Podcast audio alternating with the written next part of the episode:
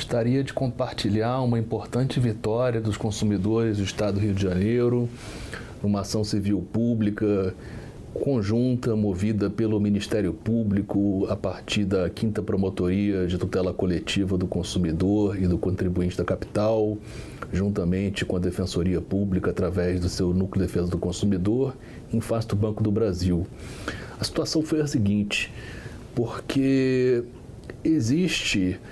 um monopólio do Banco do Brasil em relação à transferência dos montantes de todos os valores das condenações ações judiciais movidas no Tribunal de Justiça do Rio de Janeiro. Ou seja, em suma, falando uma linguagem bem simples, sempre que uma pessoa obtém ganho de causa em uma ação, esse dinheiro obrigatoriamente passa pelo Banco do Brasil. Aí o cidadão tem duas opções. Ou ele retira o valor em dinheiro, em espécie, o que é altamente perigoso à sua segurança, ou então a pessoa é obrigada, se ela tem uma conta em outro banco, a fazer uma transferência para o seu outro banco e por essa transferência o Banco do Brasil inicialmente cobrava o valor de 15 reais por transferência, atualmente cobra 19 reais, sem previsão no convênio que existe entre o Banco do Brasil e o Tribunal de Justiça do Rio de Janeiro, sendo que no convênio entre o Banco de, do Brasil e o Tribunal de Justiça do Rio de Janeiro para a administração dos depósitos judiciais, já existe uma remuneração pelo spread bancário. Ou seja, essa cobrança é indevida e ilegal justamente pelo fato de não ter previsão legal contratual e pelo fato de a instituição financeira já ser remunerada pelo spread bancário. Então, temos uma cobrança sem justa causa, é uma espécie de ilicitude lucrativa em favor do Banco do Brasil. Só que o juízo da segunda vara empresarial não entendeu assim, entendeu que não haveria essa abusividade, julgou improcedente o pedido. Nós apelamos e, em segunda instância, conseguimos reverter em grande parte esse quadro que beneficiou um espectro de 5 milhões de consumidores no estado do Rio de Janeiro. É importante destacar isso. Foram 5 milhões de consumidores beneficiados por tal decisão, que movimentam decisões judiciais no estado do Rio de Janeiro, então que não são obrigados a ter essas duas opções, a andar com dinheiro em espécie ou então a se sujeitar a fazer essa TED pagando para o Banco do Brasil R$ 19,00 sem qualquer previsão legal contratual. Essa cobrança foi declarada então abusiva pelo Tribunal de Justiça em boa hora, pelo fato de ser sem autorização. Apenas ficaram alguns aspectos da decisão, porque não foi uma procedência integral, porque a decisão negou a aplicação do artigo 42, parágrafo único do Código de Defesa do Consumidor, que fala em devolução dos valores em dobro, porque a decisão entendeu que não haveria má-fé, seguindo a orientação predominante na jurisprudência do Superior Tribunal de Justiça, e também negou o pedido do Ministério Público e Defensoria em relação ao dano moral coletivo por entender que a gravidade da conduta do Banco do Brasil não ensejaria eh, o dano moral coletivo, essa ofensa aos valores da comunidade. Eu pessoalmente discordo desse ponto de decisão. Eu entendo que haveria o dano moral coletivo, tendo em vista a potencialidade lesiva da ilicitude lucrativa da conduta da Ré, Banco do Brasil,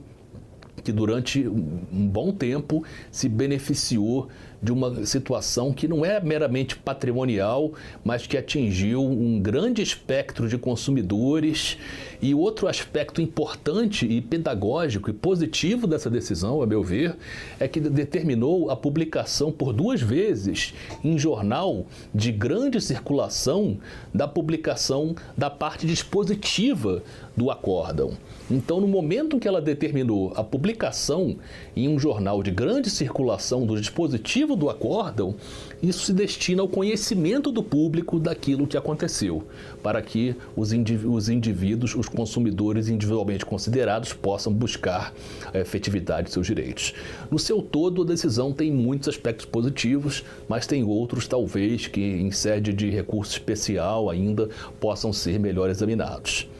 Mas é uma vitória para os consumidores.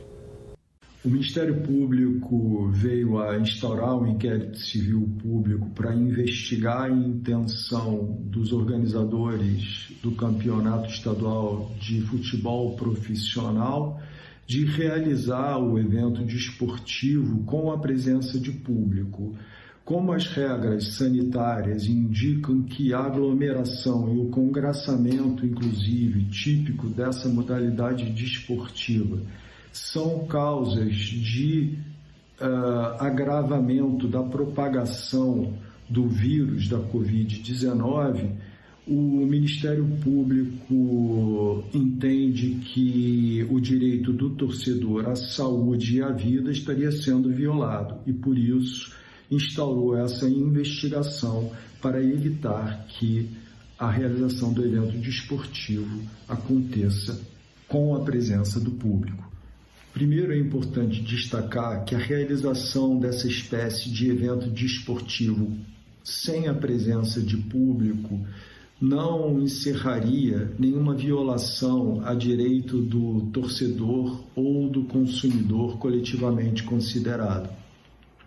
Isso porque é a aglomeração, é o congraçamento típico dessa modalidade desportiva que representa a causa de agravamento do risco de propagação do coronavírus. Então,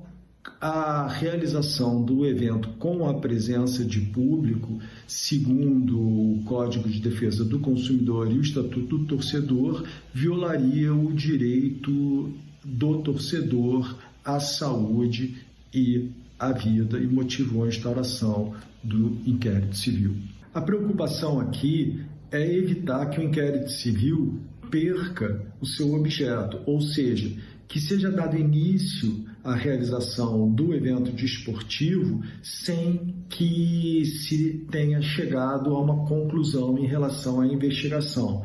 Por isso, se a resposta não vier no prazo já fixado, é, os organizadores terão que responder na justiça, porque não restará alternativa ao Ministério Público senão a de mover uma ação coletiva em face da Federação de Futebol do Rio de Janeiro para obter uma decisão judicial que proíba a realização do evento desportivo com a presença de público. Isso poderia ser obtido com termo de ajuste de conduta, mas para isso ah, os organizadores teriam que responder ao ofício ministerial.